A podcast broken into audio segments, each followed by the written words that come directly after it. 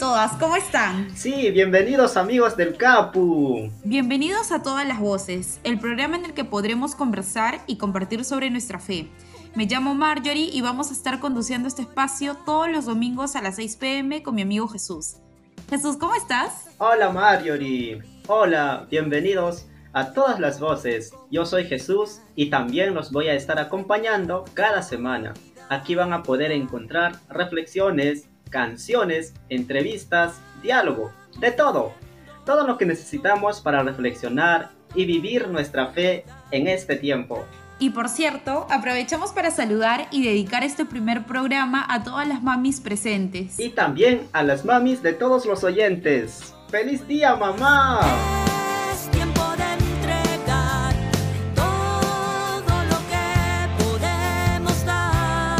Ser mamá en cuarentena es ser mil oficios. Para mí ser madre en estos días de cuarentena es ser una mamá multifuncional, ser un soporte emocional para mi familia, mis hijos, mi esposo, darles ese, ese amor y esa paz, porque sabemos que todo esto va a pasar con la voluntad de Dios. Ser mamá en esta época es extrañar a tus seres más queridos, extrañar a mis nietos, mis hijos, a todos. Ser mamá en este tiempo de emergencia es cuidar de los tuyos las 24 horas del día, cuidar que se alimenten, que se laven siempre las manos, que se protejan y tenerlos eh, ellos en casa encerrados con mucha más razón, que ellos se sientan bien, que no se estresen. Es una labor de 24 horas, ¿no? pero al final del día te reconforta de que ellos estén bien, que sonrían, que jueguen. Esa es tu mejor recompensa, saber que estás haciendo un buen trabajo. Ser mamá en cuarentena es... Al inicio fue bacán, porque dije, ay, qué bueno, me quedé más tiempo con mis pollos, porque tenía miedo a trabajar. Yo trabajo en un hospital, soy enfermera. Si bien es cierto, no, soy, no estoy en la primera línea, pero eh, tengo pacientes frágiles que son oncológicos son pacientes que tienen cáncer, entonces están con cáncer avanzado y hay que protegerlos, hay que atenderlos, hay que cuidarlos y también a sus familias. Así que se me hace complicado ser mamá en cuarentena después de semanas que va avanzando y se va haciendo más intenso. Yo soy una persona jubilada hace tiempo y la cuarentena no me ha dejado intranquila porque yo siempre he estado con mis hijos acá en la casa, atendiéndolos y viendo y compartiendo todo. Y lo único que me falta ir nada más al cine.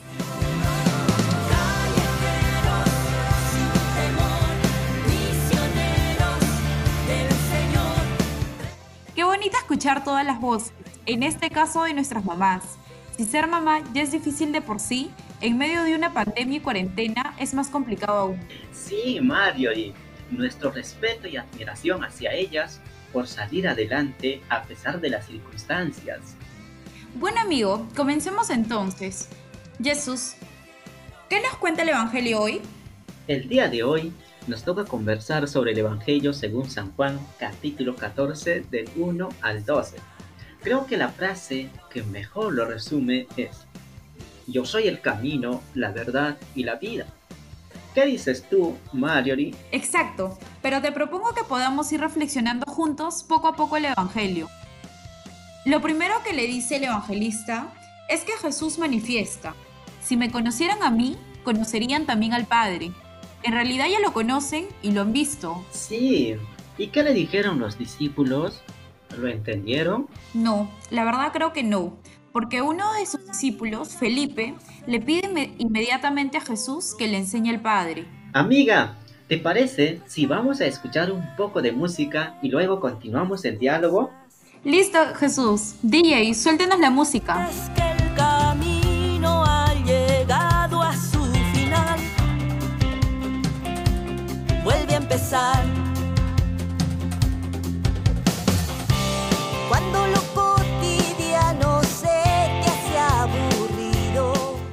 Marjorie, como comentábamos, y es que es bien complicado el Evangelio de Juan. En este se muestra cómo Jesús constantemente habla de su Padre con amor, pero los discípulos no entendían que la vida misma de Jesús era la que revelaba el amor de Dios, el Padre del que tanto hablaba mi tocayo. Claro, por eso Jesús rápidamente le responde, ¿cómo pides que te enseñe el Padre? ¿No crees que yo estoy en el Padre y el Padre en mí? Exacto, amiga Marjorie. De hecho, Jesús al hablar de su Padre, lo que está haciendo es anunciar su relación con el Padre. Él dice que sus palabras no las dice por su cuenta, sino que el Padre habita en él y lo hace obrar con amor, y que el Padre lo hace actuar con cercanía como lo hace un padre con sus hijos. O también como lo hace una madre con sus hijos. Pero creo que nos falta comprender algo más.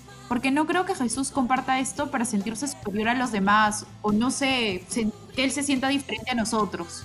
¿Cómo así, Marjorie? Explica a ver un poquito más. Creo que cuando Jesús dice eso, también nos invita a tener esa misma relación con el Padre, a estar con el Padre y que el Padre y su amor esté con cada uno de nosotros.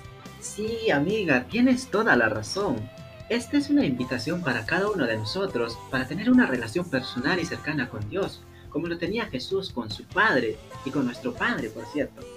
¿Crees que podemos escuchar un poco de música y luego retomamos la conversación? Sí, Marjorie, me parece una gran idea. Y volver a empezar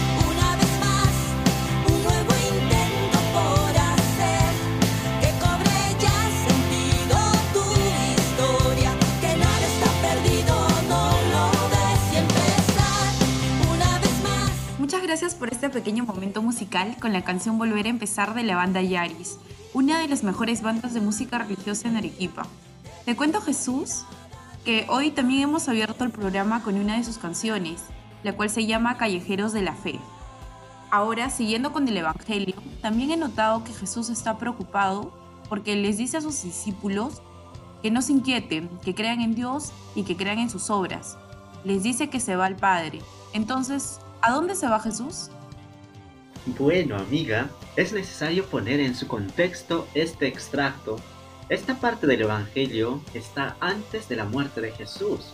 Claro, por eso les anima a que no se inquieten y les promete que siempre, siempre estará con ellos, que a pesar de la adversidad y la persecución, siempre estaría con ellos, y les promete también que ellos gozarán de la cercanía de Dios. Les promete una vida de felicidad. Sí, tienes mucha razón, y eso también desconcierta a Tomás, y por eso les pregunta cómo hacer para llegar a esa felicidad prometida por Jesús. Pero ya hemos hablado de la respuesta. Aquí es cuando Jesús le dice, yo soy el camino, la verdad y la vida, y nos enseña la ruta. Sí, amiga Marjorie. Mi tocayo es el camino. Él es la respuesta para los dolores y sufrimientos de hoy. Él es el motivo de nuestra alegría. Y creo, viviendo como Él, amando como Él, solo así llegaremos a una vida en plenitud aquí y ahora. ¿Qué dices, amiga? Solo así podremos realizar el sueño de Dios en, nuestro, vi- en nuestra vida, día a día, amando y viviendo como Jesús lo hacía. Él es el camino y la verdad y la vida. ¿Sí o no, Jess? Definitivamente, Marjorie. ¿Y qué te parece, Jesús? Si invitamos a alguien para seguir conversando al respecto. Me parece excelente, Marjorie. Pasemos a nuestra entrevista del día.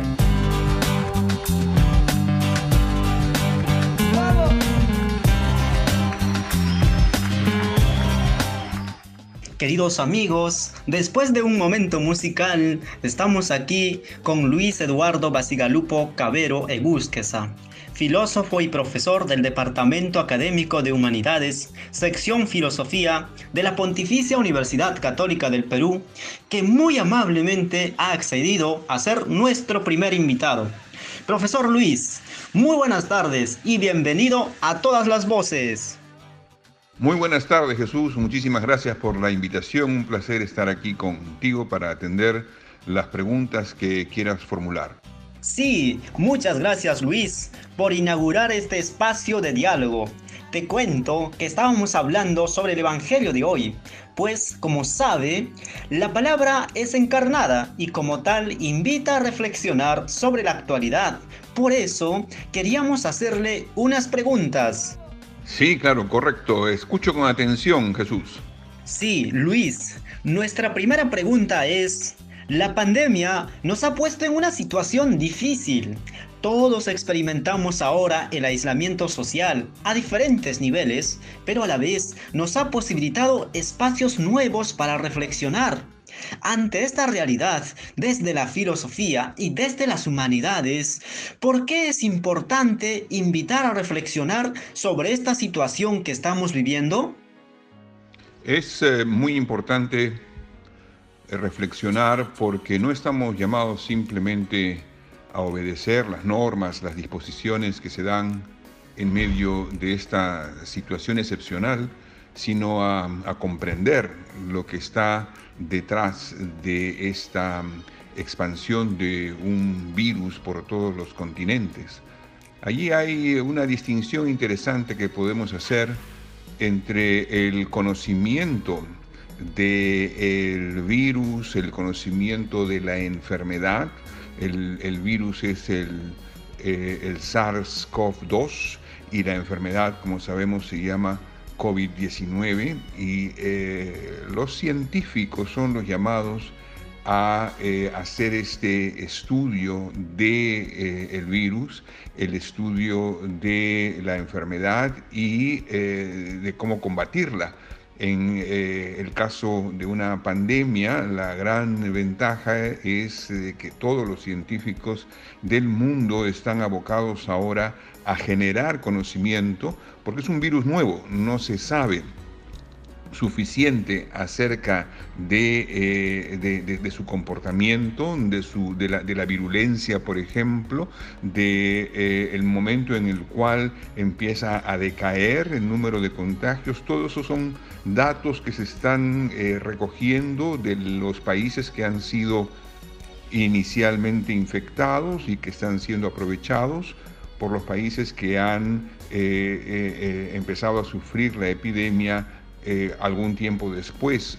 Toda esa información respecto de cómo ataca el virus, si ataca solamente a los alveolos en los pulmones o si también produce coagulaciones, todo eso es un trabajo intenso que está haciendo la ciencia, eh, la virología, la biología, la epidemiología, eh, los médicos y todos aquellos que están eh, llamados ahora a entrar a fondo en el conocimiento pero más allá del conocimiento de eh, lo que es el virus y su expansión eh, en esta pandemia, a nosotros nos corresponde la comprensión del fenómeno. Y eso es lo que hace que sea tan interesante reflexionar acerca de lo que estamos viviendo, porque en primer lugar, nunca hemos vivido eh, un, un, fenómeno de estas dimensiones, con, con, con, esta reacción que han tenido los estados a pesar de sus diferencias, a pesar de que existen, por ejemplo, algunos estados en donde las cuarentenas no son rígidas eh, y otros eh, simplemente no las, no las imponen.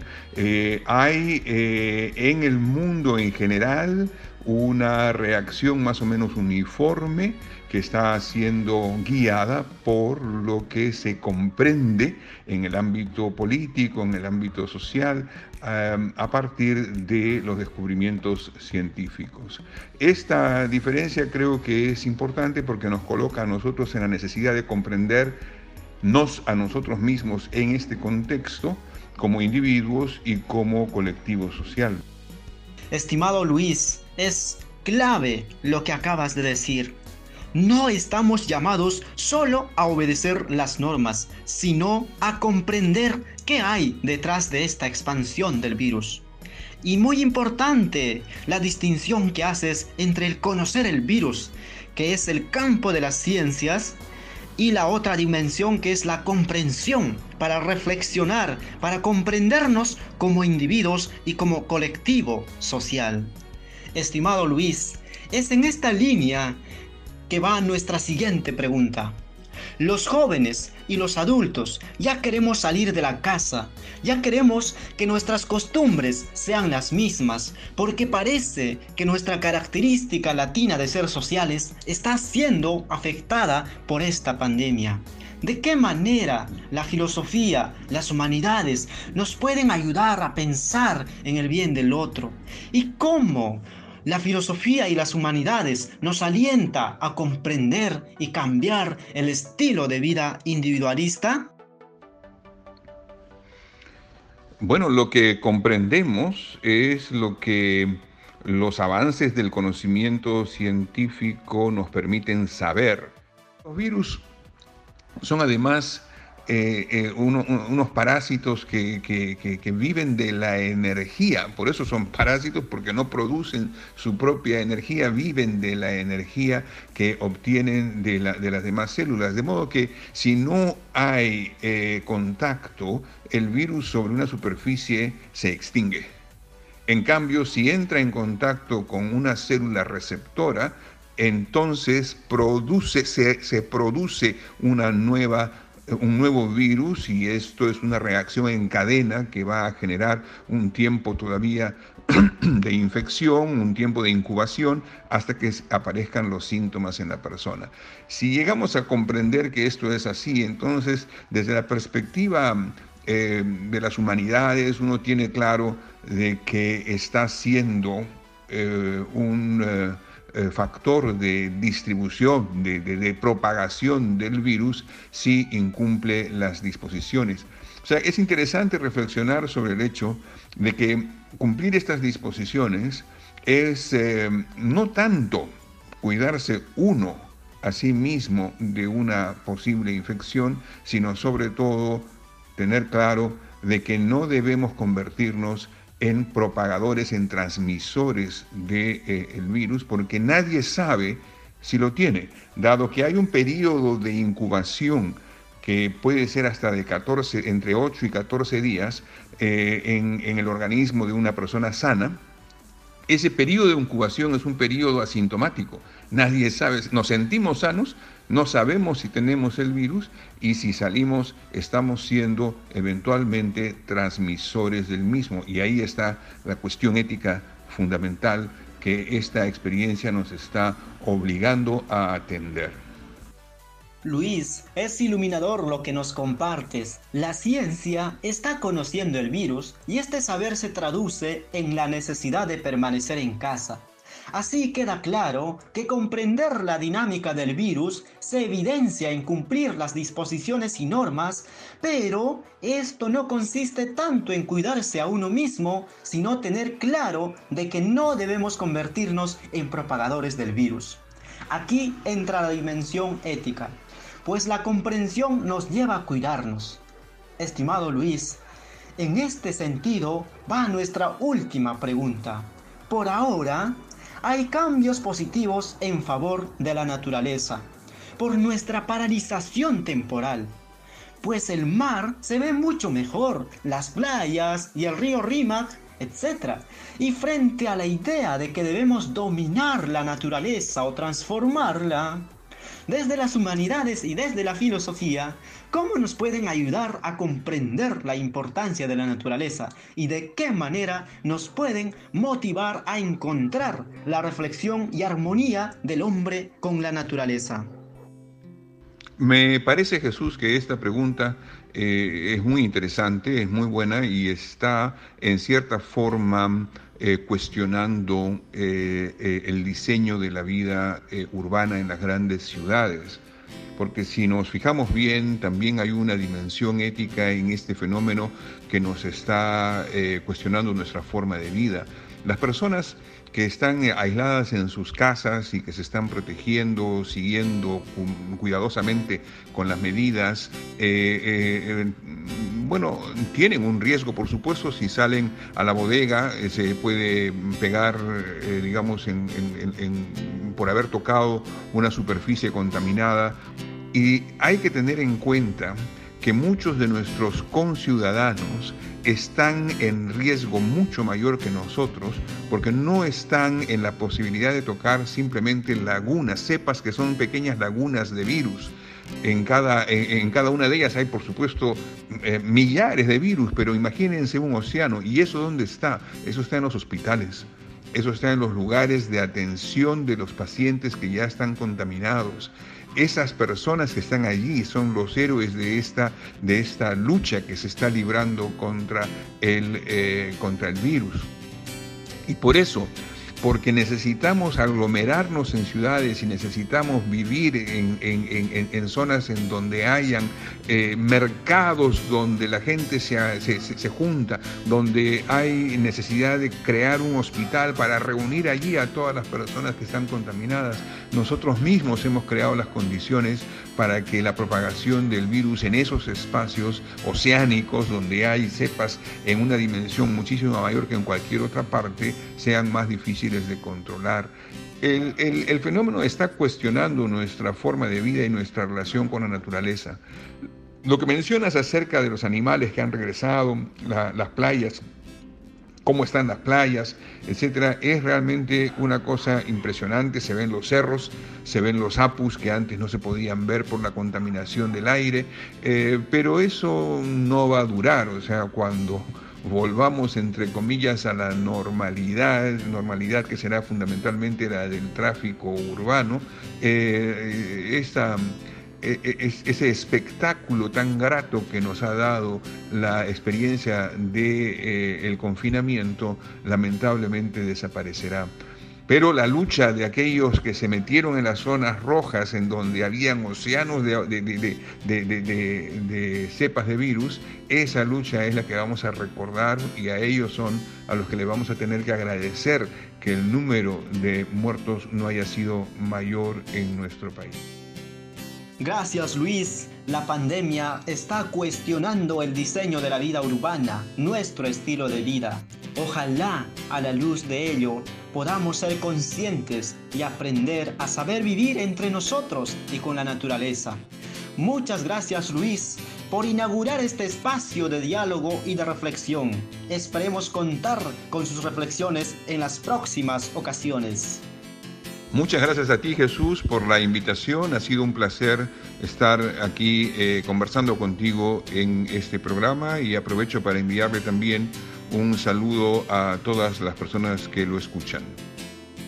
Muy bien, queridos amigos, ahora vamos a un espacio musical y luego continuamos con el programa.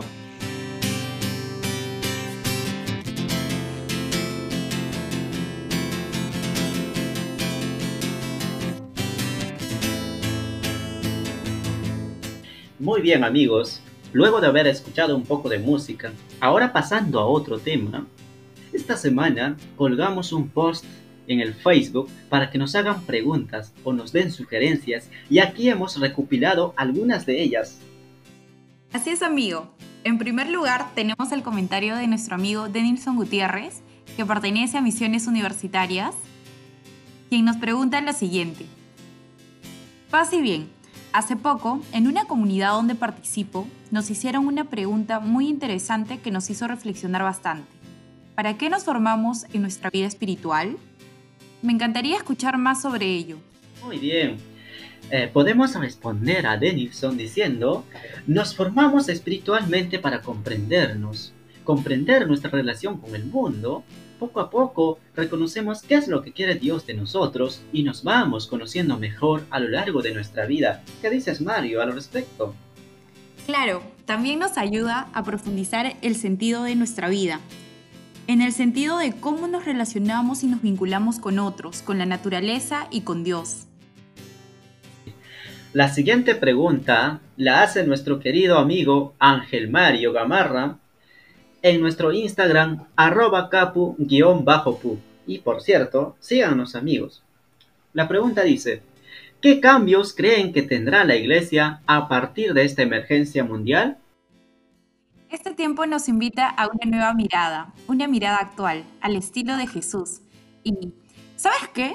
Nuestro amigo, el Papa Francisco, nos ha compartido una hoja de ruta para acompañar nuestro caminar como iglesia, un plan para resucitar, que podemos encontrar en la página web de Noticias del Vaticano. Asimismo, les cuento que el Vaticano ha publicado un nuevo documento llamado Orientaciones Pastorales sobre Desplazados Internos. Jesus, ¿has escuchado la noticia? Sí, justo estaba leyendo una nota hace poco. Según entendí, se basa en las enseñanzas del magisterio de la Iglesia Católica sobre los desplazados internos y además proporciona pautas prácticas para las iglesias locales afectadas por el desplazamiento forzado e identifica prácticas pastorales que pueden implementarse y renovarse muy bien. Trayéndolo a nuestro contexto, en nuestro país también hablamos de caminantes, familias enteras desplazándose a sus lugares de origen. Amigos, si desean saber más, pueden descargar el documento en la página web de Migrantes y Refugiados del Vaticano. Sí, por otro lado, uh, Emmanuel nos manda otra pregunta. Por favor, Mario, ¿y puedes leer? Me gustaría saber cómo un estudiante puede discernir la relación entre Dios y la ciencia. Bueno, se suele contraponer fe y ciencia muy frecuentemente, pero tenemos que comprender que son dos formas de saber muy valiosos. Sin duda, estas formas de saber pueden tener autonomía, distinción y complementariedad. Sí, son estas los rasgos de una relación fecunda entre la fe y la ciencia. ¿Qué dices, Marjorie? Sí, Jesús, y ambos saberes son muy importantes y necesarios. Muchas gracias por sus preguntas, queridos amigos. Sigan escribiéndonos y mandándonos más preguntas, saludos, recomendaciones, temas que deseen que toquemos. Todo es bienvenido. Se nos queda alguna pregunta suelta seguramente, pero el tiempo se nos va el día de hoy, así que estaremos respondiendo sus dudas y consultas en nuestro próximo programa. Ahora, ¿podemos escuchar un poco de música, Jesús? Sí, Marjorie.